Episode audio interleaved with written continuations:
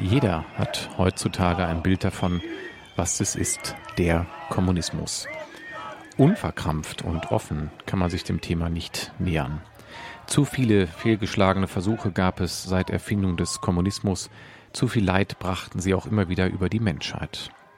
Dabei stimmen viele zu, dass die Grundidee doch eigentlich ganz gut sei. Sie sei nur falsch umgesetzt worden und viele Menschen seien einfach nicht gemacht für so etwas wie den Kommunismus. Leider hat diese Sicht der Dinge eben diese auch ganz schön verstellt.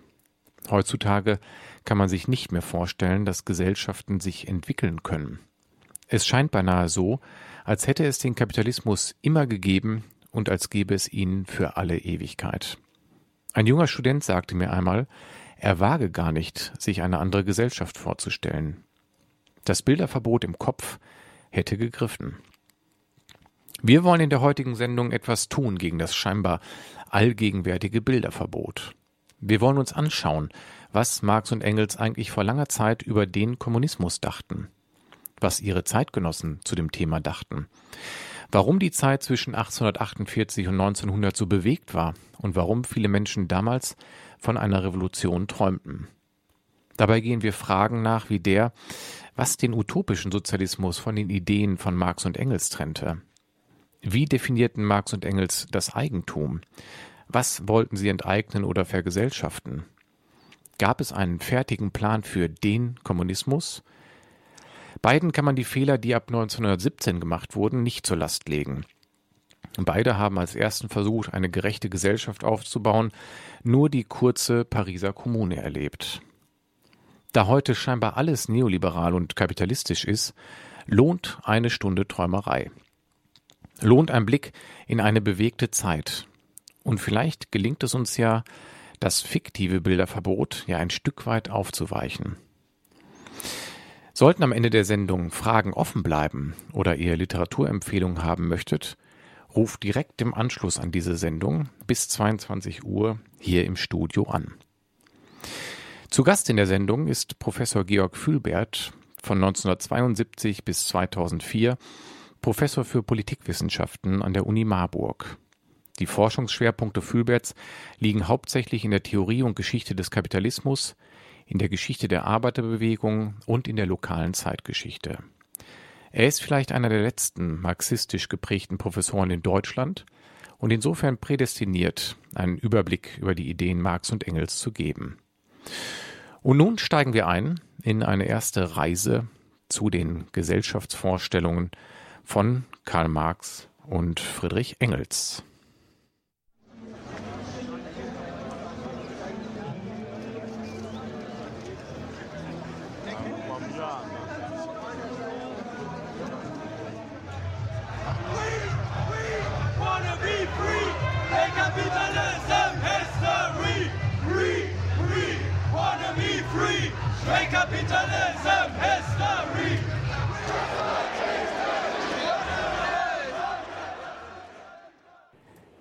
Guten Abend, Herr Fühlbert. Tag, Herr Spödel.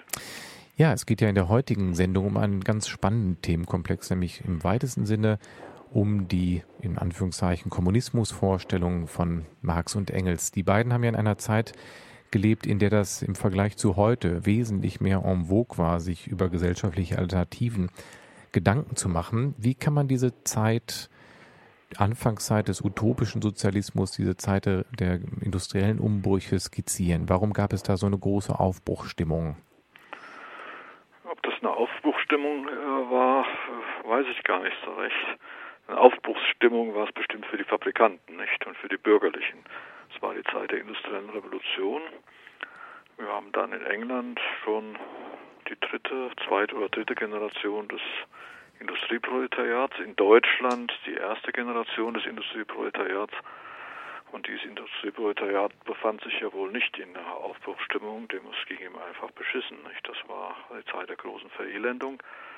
Engels als selbst als Fabrikant war ja in Manchester und hat und zwar in der Hauptstadt der Baumwollverarbeitung in Manchester in England und sah das Elend der Menschen dort und schrieb dann als 25-Jähriger sein Buch Die Lage der arbeitenden Klasse in England.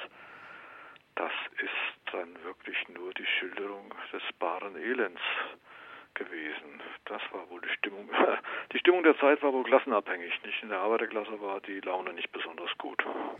Genau, weil Sie nämlich gerade in, in den Anfangszeiten, wie Sie es skizziert haben, in der Armut oder in Slums versunken ist. Jo. Genau, also dann gab es quasi wohl eher den Impuls von Intellektuellen, so wie es heute ja auch oft der Fall ist. Nicht unbedingt.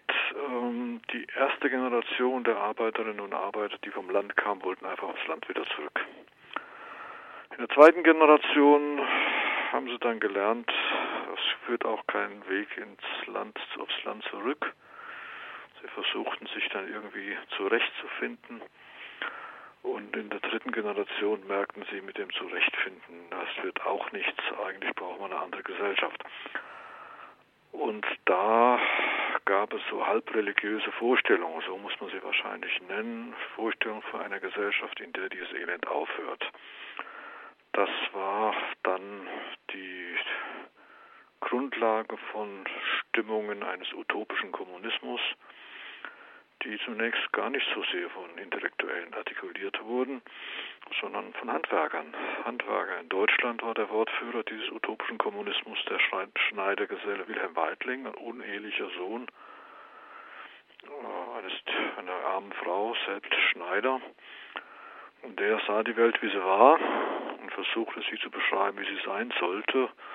Und so lautet auch äh, der Titel eines seiner Bücher, Die Menschheit, wie sie ist und wie sie sein sollte. Das heißt, er hatte dann Vor Zukunftsvorstellungen, die das Gegenteil des Elends sein sollten, das er selbst am eigenen Leib erlebt hat. Das waren die Anfänge des utopischen Kommunismus. Es gab auch andere. Es gab einen Fabrikanten, Robert Owen, also ein begüterter Mann, der auch die Vorstellung hatte, dass das, was er da selbst anrichten muss als Fabrikant, nicht so weitergeht und der da einen genossenschaftlichen Sozialismus propagierte. Auch er ein utopischer Kommunismus. Beide, der Schneidergeselle Weidling und der Fabrikant Robert Owen, waren der Ansicht, man könne auf der Basis der bestehenden Gesellschaft diese Selbstgesellschaft umstoßen. Das wäre also der reine Wille zur Revolution oder nicht zur Revolution, zum Kommunismus, der auch die Voraussetzung schaffen könnte für den Kommunismus selbst. War das denn erst so ein Stück weit so ein lokaler Ansatz? Also kann man sich das vorstellen, mit den Ansätzen der 70er Jahre Kommunen zu gründen, die außerhalb ja, der Gesellschaft standen? Mal, ja, das ist unterschiedlich, nicht? Also äh, Weidling hat keine Kommunen gegründet, hat gepredigt, nicht? Äh, und lokal waren die Ansätze schon deshalb nicht, äh, weil man ja also als Arbeiter dann dorthin gehen musste, wo man Arbeit fand und dann auch ausgewiesen wurde. Äh, Weidling wurde verfolgt, wurde aus der Schweiz ausgewiesen und landete dann verarmt in, äh, in, in, den Vereinigten Staaten. Und so, so insofern war der utopische Kommunismus von Anfang an äh, eine internationale Bewegung notgedrungen. Äh, Robert Owen tatsächlich hat eine Musterfabrik gegründet, äh, wo er nun also auch versucht hat, bessere Bedingungen für die Arbeiter zu schaffen.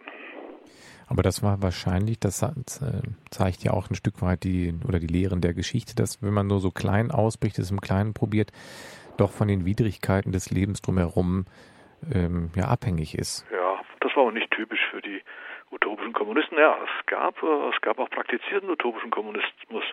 Es sind ja viele ausgewandert nach den Vereinigten Staaten, nicht einfach aus Gründen des Elends.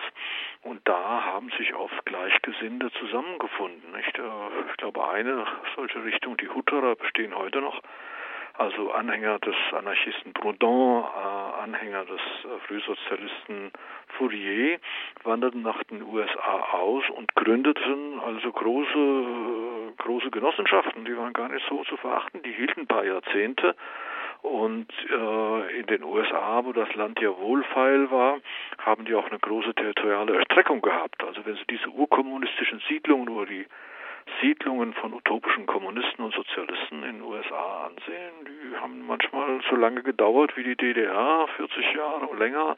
Und das Territorium, das die insgesamt besiedelt haben, diese Frühsozialisten, dürfte auch größer als die DDR gewesen sein. Insofern sind die amerikanischen Genossenschaften von, von Frühsozialisten, utopischen Kommunisten der erste reale Sozialismus gewesen, vor der Pariser Kommune von 1871 und vor der Oktoberrevolution. Also das ist gar nicht so äh, zu verachten. Dann kam natürlich die industrielle Revolution in den USA in Gang und hat das dann aufgesaugt. Das ist richtig, aber als erster Sozialismus ist das durchaus beachtenswert gewesen. Also die USA oder Teile der USA als das erste sozialistische Land der Welt. Das darf man wahrscheinlich heute gar nicht mehr offen äußern. Da würde man wahrscheinlich sofort ein Strafverfahren bekommen. Och, ich weiß nicht, die haben wahrscheinlich andere Sorgen. Ne? Das glaube ich auch. Mhm. Genau, da würden sie sich nicht mit aufhalten. Genau, kommen wir noch einmal zurück nach Europa. Das ist natürlich ein interessanter Gedankengang, auch mal in die USA zu blicken. Und von der Ausdehnung her ist es ja wirklich größer, als man gemeinhin annimmt. In Europa gab es ja dann auch eigentlich schon, ja, Sie haben eben gesagt, so eine richtige Aufbruchstimmung war es nicht, aber ja doch eher so, dass auch so Ideen, wie eine Gesellschaft anders aussehen könnte, schon eine Rolle gespielt haben. Das ist in Krisensituationen, ist das so nicht? Also da kann man es mit Mephisto im Faust halten, wenn so ein Köpfchen keinen Ausweg sieht, stellt es sich gleich das Ende vor. Auch konservative Leute, du musst ja sehen, die Konservativen, die hatten, also die Konservativen, das waren ja keine Liberalen, das waren die Großgrundbesitzer, die Agrarier in England, die Landowner, denen passte dieser Kapitalismus ja nun auch nicht. Die waren, also sie bezogen Bodenrente, Grundrente äh, und die Kapitalisten bezogen Profit. Das sind ja zwei verschiedene Dinge. Und die Konservativen, denen waren es eigentlich auch was außerordentlich unheimlich mit diesem Kapitalismus, sodass wir auch konservative Reformer haben, äh, bis in die 70er Jahre des 19. Jahrhunderts sind, die der Ansicht waren, also dieser unheimliche, dynamische Kapitalismus der Pfeffersäcke, zum Teil waren diese Konservativen ja dann auch Antisemiten, verbanden den Kapitalismus mit den Juden. Äh, also das wollten sie auch nicht, dass es ewig dauert und waren auch der Ansicht, naja, das ist ein kurzer Schnupfen, den die konservative Gesellschaft hat und irgendwann ist dieser kapitalistische Spuk auch schon wieder vorbei. Also es gab auch konservative Kapitalismuskritik und es gab natürlich sozialistische Kapitalismuskritik mit der heutigen Zeit äh, sehr gut zu vergleichen. Jetzt, wo in Europa eben das Wachstum äh, langsamer ist als China und zwar und sogar hinter einigen afrikanischen Ländern, einigen Südafrika und Lateinamerika zurückbleibt, gibt es natürlich auch Leute hier in Europa, die denken, die Welt geht unter, nur weil eben Europa nicht mehr so schnell vorwärts geht. Zurzeit haben wir jede Menge von Literatur, in der ein Ende des Kapitalismus vorhergesagt wird. Es ist fast schon geschmacklos, heute über das Ende des Kapitalismus zu reden, weil es alle tun. Das ist schon ein bisschen langweilig. So war es ungefähr damals auch. Alle reden vom Ende des Kapitalismus. Ja, aber er hält ja dann leider doch länger als gemeinhin angenommen. So wird es wohl auch noch sein. Also dieses Reden wird auch wieder aufhören über das Ende Kapitalismus in Europa. Aber er hat ja wohl noch 490 Jahre vor sich, das Kapitalismus. Rechnen Sie mal, alle 30 Jahre wird sein Untergang vorhergesagt. Genau, und jetzt kommen wir natürlich nochmal zu dem Untergang, dem ersten zugeschriebenen Untergang, der quasi in die Zeit von Marx und Engels reinfiel. Die beiden haben sich ja dann auch quasi mit den utopischen Sozialisten auseinandergesetzt. Ja. Und die Idee hat sie ja ein Stück weit ihr Leben lang begleitet und beflügelt, kann man sagen. Ja, zunächst einmal passte ihnen das ganz gar nicht. Also sie haben ja mit Sie waren ja natürlich Genossen von Weitling, waren alle Kommunisten, aber der Kommunismus von Weitling, der utopische Kommunismus, der passte ihnen nun gar nicht in den Kram. Äh, sie waren ja nun Hegelianer und haben erstmal von Hegel gelernt, äh, dass nun ein historischer Prozess stattfindet, wo eine Sache, ein Zustand den nächsten aus sich heraussetzt. Das nannten sie dann Dialektik und dass die Bewegung der Geschichte aus der Dialektik heraus, das konnte man auch gern Fortschritt nennen. Das haben sie ja dann in der berühmten Umstülpung des historischen Materialismus auf die materiellen Verhältnisse angewandt. Sie waren keine utopischen, äh, utopischen Kommunisten, sie waren Feinde des utopischen Kommunismus, weil sie sagten, das sind Hirngespinste das ist Unsinn. Wir müssen die Realität ansehen. Die Realität allerdings, die scheint eine Dynamik zu entwickeln, die zunächst einmal von der Feudalgesellschaft in die kapitalistische Gesellschaft führt. Die kapitalistische Gesellschaft wird ihre Zeit haben und wird sich sozusagen auf, selbst aufheben, allerdings auch wieder nicht selbst, sondern durch den Klassenkampf. Das war ihre Vorstellung. Und das Kommunistische Manifest von 1848 ist ja auch ein Manifest gegen Wilhelm Weitling, gegen den utopischen Kommunismus. Es gab vorher ja den Bund der Gerechten, das war eine internationale Vereinigung, der nun vereidigt war sozusagen auf den utopischen Kommunismus und Marx und Engels. Es gibt ja im Kommunistischen Manifest einen ganz langen Abschnitt über die zeitgenössische kommunistische Literatur und sozialistische Literatur. Da rechnen sie also fürchterlich ab mit den bestehenden sozialistischen Vorstellungen, darunter auch dem utopischen äh, Kommunismus. Der Name äh, aus dem Bund der Gerechten wurde dann der Bund der Kommunisten, der nun antiutopisch war. Marxismus ist antiutopisch. Genau, es gilt ja auch als erster als erste Lektüre des wissenschaftlichen Kommunismus. Ja, so eben das Wissenschaftliche ist die, äh, ist, die, äh, ist die Feststellung eines Geschichtsprozesses und nicht die Vorwegnahme irgendeines zukünftigen Zustandes. Genau, und das erste Mal ja auch eine Beschreibung, wie Sie es eben schon erwähnt haben, von Klassenkämpfen. Das ist ja auch dieser viel zitierte Satz, die ganze bisherige Geschichte ist eine Geschichte von Klassenkämpfen. Wie haben Sie denn diese, wie haben Marx und Engels diese Dynamik der gesellschaftlichen Entwicklung beschrieben und warum konnten Sie sich quasi so einen utopischen Übergang in ein anderes Gesellschaftssystem nicht so ohne weiteres vorstellen? Ja eine rein idealistische Vorstellung ist. Und als Materialisten wollen Sie sehen, wollen Sie sehen, wie die materiellen Verhältnisse sich entwickeln.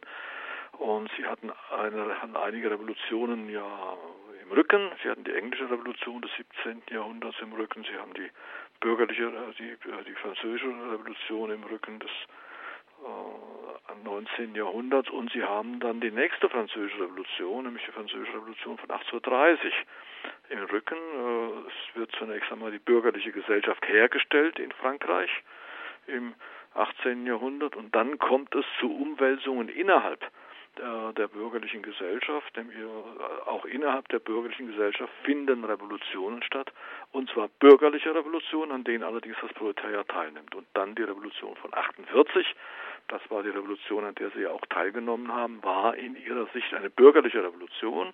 Und erst nachdem das Bürgertum die Macht ergriffen hat und seine Herrschaft errichtet hat, dann kann auch, äh, wird auch das Bürgertum gestürzt werden. Das ist eine künftige, eine sozialistische Revolution. Und wie genau, das kann man natürlich nicht in einem Satz jetzt beantworten, aber da kommen wir jetzt ein Stück weit in diese Thematik rein, welche Vorstellungen die beiden eigentlich davon hatten, was eine sozialistische Revolution sein soll und was dann letztendlich auch für ein Gesellschaftsmodell daraus folgen soll. Es wird ja vielfach, und da können wir heute uns sehr viel Zeit für nehmen, weil es natürlich unglaublich viele Zuschreibungen gibt. Es weiß eigentlich fast jeder etwas zu dem Begriff Kommunismus zu sagen. Oftmals hat man sich aber gar nicht mit den Ursprüngen beschäftigt. Wie genau sahen diese sozialistischen Ideen aus? Die sahen genau gar nicht aus, weil Marx und Engels es abgelehnt haben, eine künftige Gesellschaft sich vorzustellen und sich Bilder der künftigen sozialistischen Gesellschaft zu machen. Das wäre ja wieder utopischer Kommunismus. Nein, es geht darum, die bürgerliche Gesellschaft zu analysieren und ihre Entwicklungstendenzen sich anzusehen. Und da sehen sie nun allerdings oder meinen zu sehen einen starken Widerspruch zwischen gesellschaftlicher Produktion, die in den Fabriken geleistet wird, und privater Aneignung durch die Kapitalisten eine Polarisierung der Gesellschaft in immer mehr Reichtum an der Spitze und immer mehr Elend unten, äh, bis zu dem Punkt, äh, da die Spannung so groß ist, dass nun diese Gesellschaft nicht zusammenbricht, sondern sich dann ähm, transformiert. Äh, das ist keine normative Sache, sondern das ist eine beschreibende Sache. Allerdings gibt es ja nun diese berühmte Stelle im kommunistischen Manifest, wo dann doch eine normative Vorstellung hervortritt.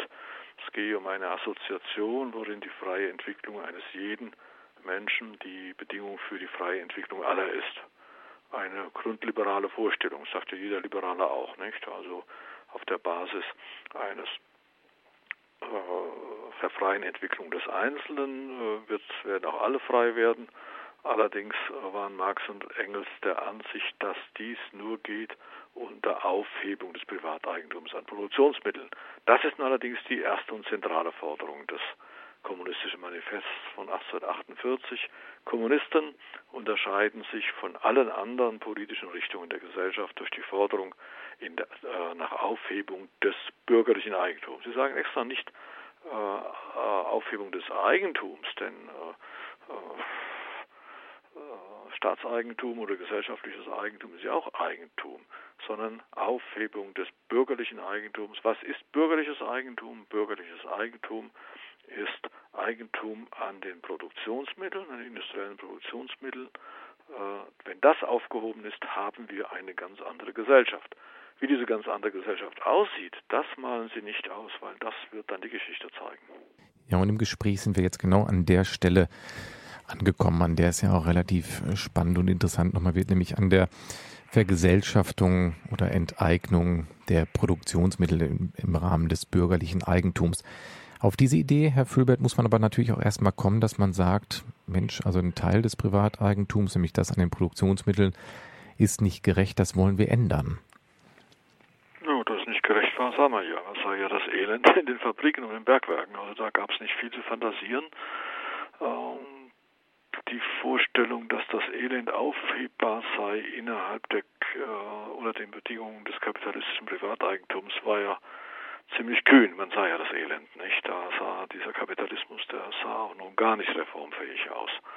Also wer sich schon ein paar Gedanken gemacht hatte, war entweder ein Reaktionär wie die Konservativen, die sagten, naja, wir müssen einfach die alte Ordnung des Grundeigentums wiederherstellen hatten. Äh, oder eben eine revolutionäre Vorstellung, das äh, Privateigentum an Produktionsmitteln muss aufhören und um nun nachzuverfolgen, wie Marx und Engels das sich gedacht haben, denke ich, sollten wir, damit wir uns da nicht verzetteln, an vier Jahre denken, 1848, 1800 und drei Jahre, 1800, 1848, 1867, 1871, 1875. Wenn wir diese vier Jahre hinter uns haben, sehen wir schon klarer. Äh, Im kommunistischen Manifest, da wird eben als zentrale Aufgabe gesehen Aufhebung des bürgerlichen Eigentums. Stellt sich natürlich die Frage, wer kriegt denn das bürgerliche Eigentum? Wenn man es abschafft, ja nun, aber wo geht's dann hin, das bürgerliche Eigentum? Da waren Marx und Engels der Ansicht, ja, das muss zunächst einmal in die Hände des Staates. Staatliches Eigentum, ganz kurz, und der wird dann die Produktivkräfte sehr schnell vermehren und was danach äh, kommt, wer nach dem Staat kommt als Eigentümer, dazu sagen sie nichts, denn sie waren ja keine utopischen Kommunisten. Das ist der Stand von 1848. Dann haben wir, jetzt lassen wir die US-Entwicklung mal äh, draußen, das Jahr 1871, wo es zwei Jahre lang, in, äh, nein, zwei Jahre, zwei Monate lang, in einer Stadt, nämlich in Paris, eine sozialistische Herrschaft gab. Die Pariser Kommune ja, kürzlich hatten wir gerade Jubiläum. Am 18. März 1871 ergreift das Proletariat in äh, Paris die Macht und hält sie zwei Monate bis dann 22. Mai 1871 sie zusammengeschossen wurden. Diese zwei Monate hat Marx also sehr genau analysiert und sagte, oh ja, ich muss mich korrigieren. Der Staat kann nicht auf die Dauer der Eigentümer der Produktionsmittel sein, denn Staat ist immer Gewalt, ist immer Unterdrückung. Der Staat kann nur eine einzige Funktion haben, das, das Privateigentum sofort abzuschaffen. Äh, indem der Staat aber das, das Privateigentum abschafft, schafft er sich selbst ab. Weil ja nach der Definition von Marx und Engels schon im kommunistischen Manifest der Staat nichts anderes ist als die Maschine, mit der die Herrschaft der Produktionsmitteleigentümer über die Menschen ohne Produktionsmittel herrscht. Fällt das Privateigentum an Produktionsmittel weg, dann äh, ist nun auch der Staat erloschen. Und das ist aber so kein stilles Dahinsterben, sondern die Zerschlagung des Privateigentums muss auch bedeuten die Zerschlagung des Staates. Und diesen zerschlagenen Staat nennen Marx und Engels Diktatur des Proletariats. Da gibt es natürlich ganz viele Missverständnisse, weil wir Nö, natürlich sofort. Gar nicht, ja gut, aber man denkt natürlich in erster Linie da an die Diktatur der, der NS-Zeit und insofern muss man es heute mal ein bisschen genauer. Ja, NS-Zeit gab es da ja noch nicht, sondern nee, der Begriff Diktatur des Proletariats kam von einem französischen Sozialisten, Auguste Blanqui. Der hatte die Vorstellung Diktatur des Proletariats. Diktatur des Proletariats bedeutet nichts anderes als die Herrschaft der Mehrheit über die Minderheit. Bisher herrscht die Minderheit über die Mehrheit Demokratie gibt es nirgends. In England hat man zwar den Parlamentarismus, aber wahlberechtigt war nur eine kleine Minderheit. Insofern, äh, man durfte ja nur wählen auch gewählt werden, wenn man einen bestimmten Steuersatz an direkten Steuern zahlte. Direkte Steuern konnte man auch nur zahlen, wenn man, arbeitslos, wenn man ein arbeitsloses Einkommen hatte, nämlich Kapitalist war oder Großgrundbesitzer. Insofern war der Parlamentarismus die Herrschaft der Grundbesitzer und der Fabrikanten über die Arbeiter. In Frankreich hatten wir allgemeines Wahlrecht, das stimmt, aber dieses allgemeine Wahlrecht war dann zugleich auch doch Herrschaft der Bourgeoisie, weil letzten Endes der Staatsapparat äh, dann ganz eng mit der Bourgeoisie verknüpft war. Das sind Diktaturen gewesen. Die Diktaturen, die Marx und Engels kannten, waren die Diktaturen der Bourgeoisie und der Grundbesitzer über die Mehrheit der Bevölkerung, Minderheitsherrschaft. Diktatur des Proletariats ist ein negativer Begriff, ist nicht etwas, was man will. Diktatur, denn Diktatur hat man sowieso immer. Irgendjemand hat immer diktiert, die herrschende Klasse. Wenn nun die Mehrheit der Bevölkerung über eine Minderheit herrscht, ist das auch eine Diktatur, nämlich die Herrschaft der Mehrheit über die Minderheit. Die Minderheit sind die Produktionsmittelbesitzer und die Herrschaft der Mehrheit wird dazu benutzt, diese Produktionsmittelbesitzer zu enteignen. Von dem Augenblick an sind die Produktionsmittelbesitzer auch nicht mehr unterdrückt, äh, äh, weil sie sind ja nun selbst Teil der herrschenden Klasse geworden, wenn sie keine Produktionsmittel mehr haben. Das ist der Moment, in dem man keinen Staat mehr braucht, weil der Staat, weil man keine ähm, Staatsgewalt mehr braucht, die eine, äh, die eine Klasse unterdrückt. Es gibt keine unterdrückten Klassen mehr, deshalb nennen Marx und Engels das, ähm, nennen Marx und Engels das äh, die äh, das Absterben des Staates, Diktatur des Proletariats ist nichts anderes als die Herrschaft der Mehrheit äh, über die Minderheit. Diktatur des Proletariats äh, ist dasselbe wie Demokratie. Ähm, da wird etwas vollzogen, was schon im Gange war, nämlich die Enteignung der herrschenden Klasse. Das Diktatur des Proletariats ist bei Marx und Engels das Demokratischste, was man sich vorstellen kann. Jetzt sind wir im Jahr 1871, nicht? Jetzt sollten wir nochmal vier Jahre zurückgehen, das Jahr 1867, denn Marx und Engels sagen ja, wir fordern nicht etwas, wir beschreiben etwas. Und Marx beschrieb etwas, nämlich im ersten Band des Kapitals, der 1871, 1867, 1867 erschien, Neuauflage dann 1872, ein Prozess, der in der bürgerlichen Gesellschaft schon stattfindet. Er beschreibt zum Beispiel den Konzentrationsprozess des Kapitals, wo die Zahl der Kapitalisten immer kleiner wird. Durch die Zentralisation, nicht Konzentration, sondern Zentralisation des Kapitals. Ein Kapitalist schlägt viele andere tot, steht im Kapital. Dann zweitens beschreibt er auch schon die Ablösung des fungierenden Kapitalisten durch seine in der Aktiengesellschaft, wo dann nicht mehr ein Kapitalist über das ganze Kapital verfügt, sondern viele, die Aktionäre und die dann bestellte äh, äh, bestellte leitende Angestellte haben, später wird man die Manager nennen. Er sagt, das ist ein Selbstaufhebungsprozess des, des Kapitalismus. Kapitalisten, die nicht mehr fungieren, die nur noch Eigentum haben, aber nicht mehr selbst verwalten, die machen sich schon überflüssig, werden immer weniger. Das heißt, wir haben einen Selbstaufhebungsprozess in der kapitalistischen Gesellschaft. Das wird nicht sanft und gemütlich gehen, das haben wir, äh, sondern es wird dann äh, einen Aufstand der unterdrückten Klasse geben müssen. Die unterrichtet, die errichtet dann ihre Diktatur des Proletariats, das heißt die vollständige Demokratie. Und dann die vollständige Demokratie hört dann sogar auf, in dem Augenblick, wo wir keinen Staat mehr brauchen. Dann haben wir keine Demokratie mehr, Diktatur sowieso nicht, sondern Genossenschaft. Also drei Schritte. Den vierten müssen wir dann noch gleich haben. 1848, der Staat übernimmt die Produktionsmittel. 1867, der Kapitalismus äh, hebt sich im Prozess der Akkumulation des Kapitals selbst auf. Das war 1867. 1871, das erste Beispiel eines proletarischen Aufstandes, der dann dazu führt, dass der Staat anfängt zu zerfallen, weil er seine Voraussetzungen, nämlich das Eigentum, Privateigentum an Produktionsmitteln, verliert. Das sind drei Vorstellungen von Marx und Engels. Keine dieser drei Vorstellungen sind irgendwie wie bei Wilhelm Weitling ein Blick in die Zukunft, sondern alle drei sind die Beobachtungen von Prozessen, die, wie Marx und Engels gesagt hätten, vor unseren Augen vor sich gehen. Jetzt muss ich bei der dritten Stufe noch mal kurz einhaken, weil die ersten beiden, das haben wir natürlich auch schon mal thematisiert. 48 ist ähm, klar, 67 das Kapital haben wir ja auch nochmal eine Sendung zugemacht. Zu dem Punkt 1871 zur Pariser Kommune, da hätte ich gerne nochmal zwei, drei genauere Vorstellungen, dass man sich vorstellen kann, was war das. Es war damals schon eine Großstadt. Es war, wie Sie sagen, die erste ähm, proletarische Revolution im kleinen Maße. Eine Kommune hat sich gegründet für zwei Monate. Und jetzt haben wir Sachen schon gehört, ähm, da hat der Staat schon eine andere Rolle eingenommen.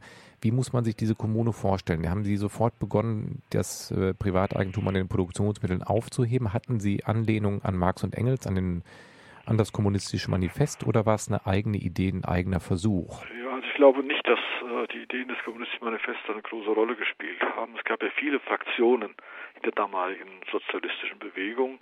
Da waren es die Proudhonisten, Anhänger von Proudhon, eigentlich eines Anarchisten, die einen Genossenschaftssozialismus betrieben. Dann die Blanquisten, das waren Theoretiker des Aufstandes, Marxisten selbst, ja. Es gab ja eine Organisation, nämlich die Internationale Arbeiterassoziation, die erste internationale, auch Mitglieder dieser ersten Internationale waren in Paris anwesend. Ich glaube, am deutlichsten kann man sich, äh, muss man sagen, es ist ein Gemeinderat gewesen. Wir haben ja den Sturz der, äh, des äh, Kaiserreichs von Napoleon III. am 4. September 1870. Da gründet sich dann eine bürgerliche Republik, die dritte Republik, die ihren Sitz nicht in Paris hatte, sondern in Versailles. Äh, und Paris ist dann sozusagen ein befreites Gebiet. Die Kanonen, also die politischen Akteure, große Teil der Bevölkerung nehmen die Waffen an sich und errichten dort ja die Kommune von Paris, Kommune von Paris und das zentrale Organ ist, wenn Sie so wollen, der Gemeinderat. Das war ein grundes kommunales Eigentum, äh, mit dem dann zwei Monate lang äh, experimentiert wurde mit sehr starken anarchistischen Zügen, weshalb es ja dann auch einen Konflikt zwischen Marx und Engels mit einer weiteren Richtung gab. Ich habe gesprochen von Protonisten, von den Blanquisten, dann die Marxisten und in, äh, eine gemeinsame Organisation aller dieser Gruppen war die erste Internationale. Und da gab es die vierte Richtung, nämlich die Anarchisten von äh, Michail Bakunin, die der Ansicht waren, das schaffen wir den Staat sofort ab. Und sie verstanden, also insofern kann man, sollte man vielleicht die ähm, diese zwei Monate von Paris, äh, der Kommune, da hatte man nicht viel Zeit, das Eigentum aufzuheben. Das viele industrielles Eigentum gab es ja in Paris auch nicht, muss man sehen. Nicht? Also die Fabriken waren außerhalb, wenn überhaupt, weshalb dann tatsächlich die ersten Reformen äh, der Pariser Kommune politische Reformen waren. Aufhebung des alten Staatsapparats, zum Beispiel ganz wichtig, direktes Mandat das oberste Körperschaft war die Kommune, das ist so, muss man sich wie eine Räteverfassung vorstellen. Und die Mitglieder der Kommune waren wählbar und abwählbar. Sie hatten direktes Mandat. Dann war die Gewaltenteilung aufgehoben in der, äh, in der Pariser Kommune. Es gab keine Trennung zwischen Exekutive, Legislative und Judikative. Heute würden wir das wahrscheinlich sogar für bedenklich ansehen. Aber äh, damals äh, war Marx der Ansicht, man muss die Arbeitsteilung aufheben, äh, die, die Gewaltenteilung aufheben, damit nicht eine vielleicht reaktionäre äh, Staatsgewalt eine, die revolutionäre hemmt. Da gibt es ja auch spätere Beispiele in der Geschichte, in der sich das als sinnvoll äh, erwiesen hat. Denken Sie an Chile äh, zwischen 1970 und 1973. Da haben Sie einen Teil der Exekutive, nämlich den Präsidenten, ist sozialistischer Präsident. Sie haben eine Judikative, die offensichtlich von den alten Gewalten noch besetzt ist, und ein Parlament, in dem die Nicht-Revolutionäre auch die Mehrheit haben.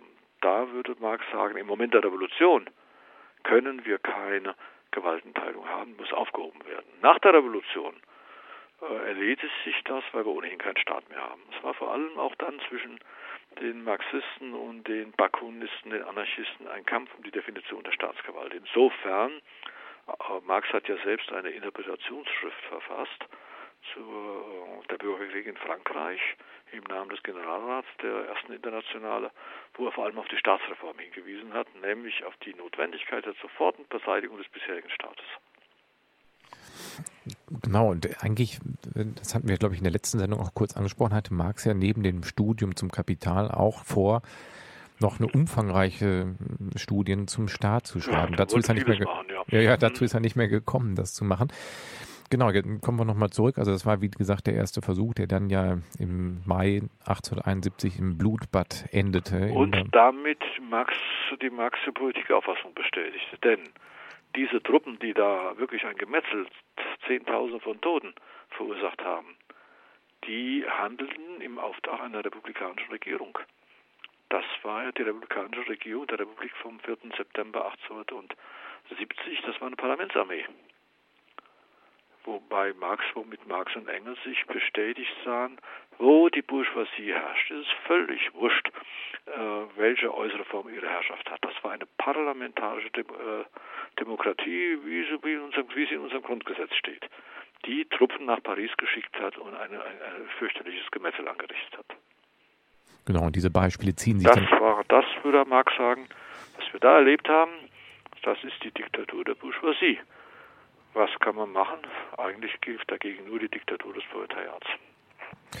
Und dann hat eigentlich hat diese Diktatur des Proletariats bei ihm dann ab 1871 eine stärkere Rolle gespielt als vorher, kann man das Nö, sagen? Oder nicht, eigentlich gar vorher nicht. Das, also das war für ihn nicht sehr wichtig.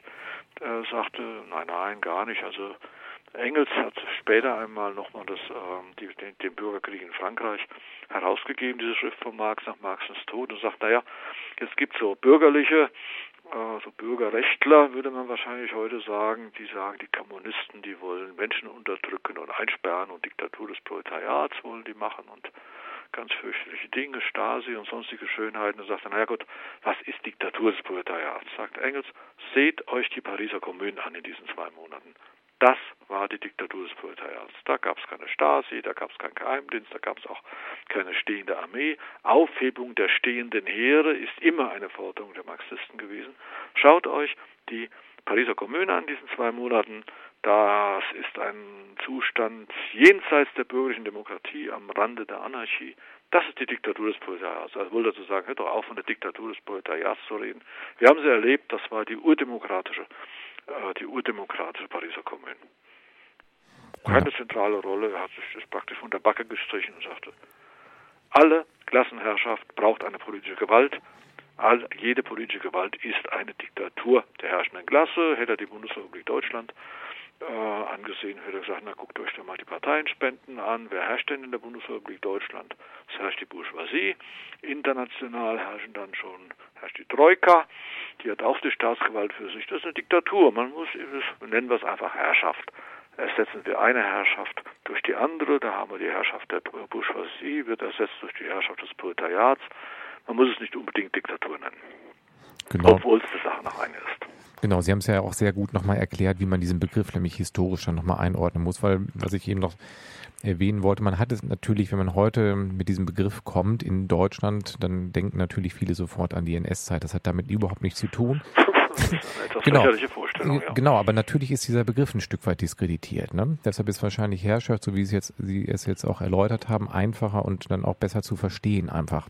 Naja, Nämlich also in jeder funktionierenden äh, bürgerlichen Verfassung ist ein Diktaturparagraph. Mit Ausnahme der englischen Verfassung, weil es da keine gibt. Großbritannien hat keine Verfassung. In Frankreich, glaube ich, der Artikel 14, da geht im Zustand, im Ausnahmezustand geht die ganze Staatsgewalt auf den Präsidenten über. In der Weimarer Republik hatten wir den Artikel 48. Im Zustand des Staats, im, im Ausnahmezustand geht die ausführende Gewalt und auch die gesetzgebende Gewalt für einige Zeit auf den Reichspräsidenten über. Wir haben die Notstandsverfassung seit 1968, die auch die Außerkraftsetzung zumindest des Plenums des Parlaments für einige Zeit vorsitzt. Auch das sind Diktaturparagraphen. Äh, äh, es gibt keine bürgerliche Verfassung ohne eine Diktaturbestimmung. Genau. Kommen wir noch einmal kurz zurück auf diese äh, Vorstellung, weil Sie es gesagt haben, 1800 67 im Kapital hat Marx schon analysiert, dass quasi der Kapitalismus in Anführungszeichen sein eigener Totengräber ist oder die Bedingungen schafft. Das ist ja auch oft etwas, was vorge also was, was ihm zugeschrieben wird, dass Marx wahrscheinlich auch mit der russischen Revolution Schwierigkeiten gehabt hätte, weil er immer davon ausgegangen ist, dass erst die entwickelte Produktivkraftentwicklung überhaupt erst ja. die Möglichkeit einer Revolution gibt, oder? Ja, ich denke, wir haben hier noch eine Einheit in den nächsten Monaten über den realen Sozialismus. Ne? Genau, das kommt noch, genau. Das kommt da. Das dann, denn ich würde gerne noch etwas über eine einzige Ausnahme reden, wo Marx und Engels tatsächlich einmal über eine künftige kommunistische Gesellschaft geredet haben. Das war nämlich 1875. Ja, auf jeden über Fall. Sozialismus werden wir dann nur eine ganze Stunde reden und dann so, denke ich mir, das und dann auch über das Verhältnis zwischen der Theorie von Marx und Engels und dem realen Sozialismus. Das müssen wir machen. Genau, das, das machen wir. wir nicht eine Viertelstunde erledigen, dann nehmen wir uns eine ganze Stunde. Nein, auf jeden Fall. Dann machen wir jetzt, würde ich vorschlagen, eine Musikunterbrechung und dann kommen wir auf das spannende Jahr 1875. Mhm. Okay? Jo. Ja, und dann kommen wir jetzt im letzten Quartal quasi unserer Sendung auf das Jahr 1875. Und Herr Fülbert, Sie sagen, das ist nochmal ein Jahr, was wichtig ist für ja. das Verständnis von der Gesellschaftsvorstellung von Marx und Engels. Ja, zunächst mal ein wichtiges Jahr in der Geschichte der deutschen Sozialdemokratie. Wir hatten vorher ja zwei sozialdemokratische Parteien. Das eine war die Sozialdemokratische Arbeiterpartei unter der Führung von August Bebel und Wilhelm Liebknecht. Und das zweite ist der Allgemeine Deutsche Arbeiterverein, Verein, gegründet von dem 1864 ja schon zu Tode gekommenen Ferdinand Lassalle. Die haben sich 1875 zusammengeschlossen zu einer Partei, der Sozialistischen Arbeiterpartei Deutschlands, die sich dann 1890, 91 in Sozialdemokratische Partei Deutschlands, also unsere heute geliebte SPD, zusammengeschlossen haben. Und 1875 haben sie sich ein Programm gegeben äh, und haben den Fehler gemacht, dass Marx und Engels vorher nicht gefragt haben, was in dem Programm drinstehen sollte. Das hat ihnen schon mal gar nicht gepasst. Insbesondere hat ihnen auch der Inhalt dieses Programms nicht gepasst, weil da sahen sie ein Programm voller Illusionen, und zwar zwei Illusionen. Erstens die, sagen wir, die demokratische Illusion und die republikanische Illusion, weil diese Partei, die Sozialdemokratische Arbeiterpartei von Engels, äh, von falsch, von Liebknecht und Bebel war ja hervorgegangen aus einem Zweig der Arbeiterbewegung, die zunächst noch mit den bürgerlichen Liberalen verbunden war, 1869 sich von diesen bürgerlichen Liberalen getrennt hatte und aus dieser Tradition des bürgerlichen Radikaldemokratismus eher als Liberalismus äh, marschierte in dieses Programm ein die Forderung nach dem freien Staat oder nach dem freien Volksstaat. Naja, da kam sie natürlich bei Marx und Engels schwer an die falsche, weil die sagten, was gibt's denn das? Was ist denn das? Ein freier Staat. Wer ist denn frei im Staat? Einen freien Staat gibt's nicht. Was ist der Staat? Nochmal, der Staat ist die Herrschaft einer Klasse über die andere Klasse. Freie Staaten gibt's nicht und Staaten von freien Menschen gibt's auch nicht, denn irgendwer wird immer unterdrückt. Also man muss mal den Klasseninhalt des Staates sich ansehen und der freie Staat ist schon, oder auch der freie Volksstaat ist schon, äh, wie das Wort sagt, ein Hohlraum. Also worum geht's? Man muss wissen, welche Gesellschaft streben wir an. Wir streben eine Gesellschaft an, in, die, in der die Mehrheit, das sind nämlich die arbeitenden Menschen, die Staatsgewalt ausübt und das nennen wir eben Diktatur des Proletariats. Da haben wir, ich glaube, das war es, wo, äh, worauf Sie vorhin angespielt haben, wirklich ein Bekenntnis von Marx und Engels zur Diktatur des Proletariats, so steht es drin. Wir wollen die Diktatur des Proletariats, was nichts anderes bedeuten soll, als wir wollen die Demokratie. Worin besteht die Demokratie? Demokratie ist eine politische Ordnung, in der kein Mehrwert produziert wird, weil es, äh, weil es kein Privateigentum an Produktionsmitteln mehr gibt. So muss es heißen, sagten Marx und Engels. Es waren böse, böse, böse auf den Liebknecht, weil der sozusagen äh, Demokratievorstellungen hier hereingetragen hat, die vom Klasseninhalt äh, gelöst sind. Zweitens äh, haben sie, das hatte Engels bis zu seinem Tod dem Liebknecht äh, verübelt, dass er zu schnell einen Kompromiss mit den Lassalleanern gemacht hat. Und das sind Vorstellungen von Ferdinand Lassalle, sind nun auch eingewandert in dieses gemeinsame Programm der Sozialistischen Arbeiterpartei Deutschlands, das sogenannte Gotha-Programm, da steht zum Beispiel drin, ja, der Arbeiter bekommt den vollen Arbeitsertrag. Und dann sagen Marx und Engels, das kann ja wohl nicht sein. Und dann nehmen wir mal an, wir haben eine genossenschaftliche, eine genossenschaftliche Gesellschaft, so nannten die die kommunistische Gesellschaft damals. Da sind, die gehören die Produktionsmittel allen. Und alle arbeiten, das ist richtig. Dann wird auch was erzeugt. Es wird auch, da Wachstum ist, wird auch mehr erzeugt, als vorher da war, und das muss verteilt werden. Aber natürlich bekommt nicht jeder Arbeiter und jede Arbeiterin den vollen Arbeitsertrag. Zum Beispiel gibt es alte Leute, die nicht mehr arbeiten können. Da gibt es Kinder, die können auch noch nicht arbeiten. Dann gibt es Eltern, die sich um die Kinder kümmern müssen. Die sind von der Produktionsarbeit doch eigentlich äh, freigestellt. Dann muss man auch die Gebäude erneuern, man muss also investieren. Also es kann nicht am Ende des Arbeitstags, kann man nicht sagen, so, ich habe jetzt äh, zehn Stunden gearbeitet oder acht Stunden, ja, dann wohl nur noch acht Stunden gearbeitet und ich kriege sozusagen, was ich an dem Tag erzeugt habe, zurück in Form von Arbeitszetteln, da kann ich mir aus einer gesellschaftlichen Warensammlung die Produkte holen. Nein, man bekommt nicht den vollen Arbeitsertrag, sondern es müssen Abzüge gemacht werden, Abschreibungen, nicht wahr? Äh, und außerdem ist auch, die Sache ist auch ungerecht.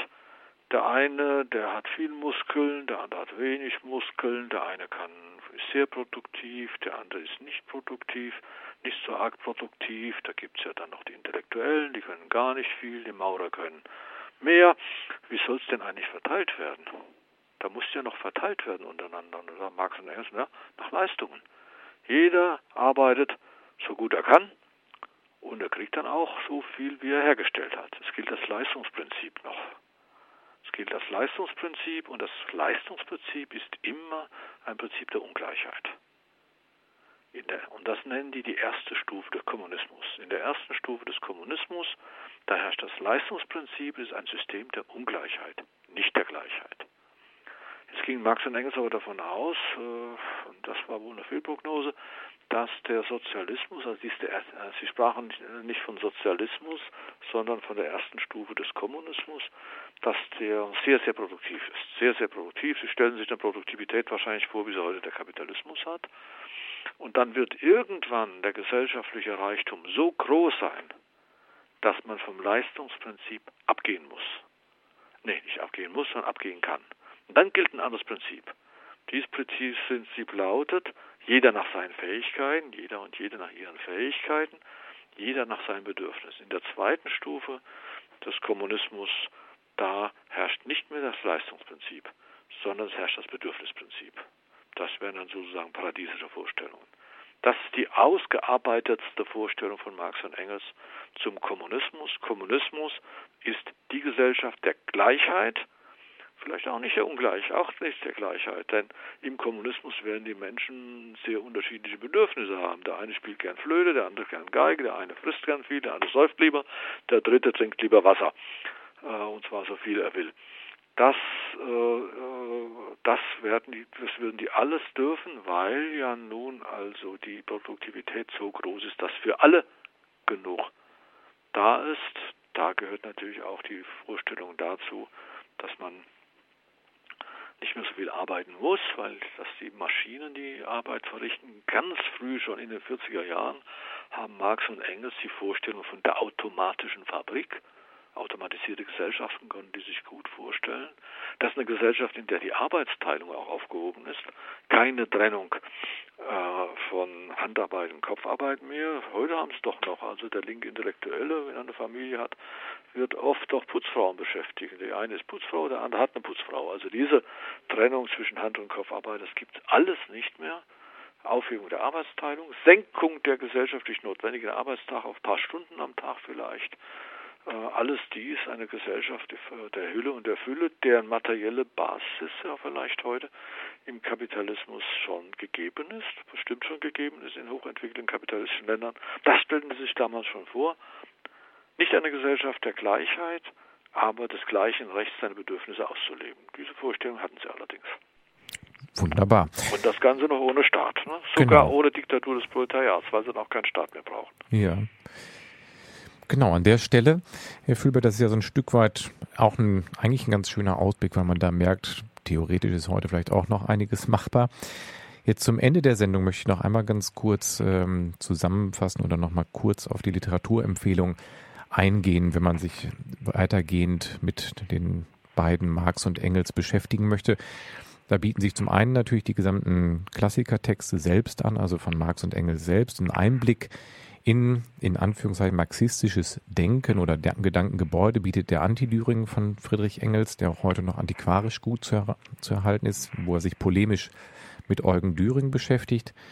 Darüber gibt es natürlich unglaublich viele Einführungen und Erläuterungen. Da möchte ich jetzt einige nochmal exemplarisch vorstellen. Zum einen nochmal das kleine Band von meinem Studiogast Marxismus von Georg Fühlbert, was rund 100 Seiten hat, im Papyrossa Verlag erschienen ist und für 9,90 Euro erhältlich ist. Dann auch ein kleiner Band, so kleine hellblaue Bücher von Elmar Altvater Marx neu entdecken und jetzt gerade im Februar auch erschienen Engels neu entdecken im Verlag VSA für 9 Euro.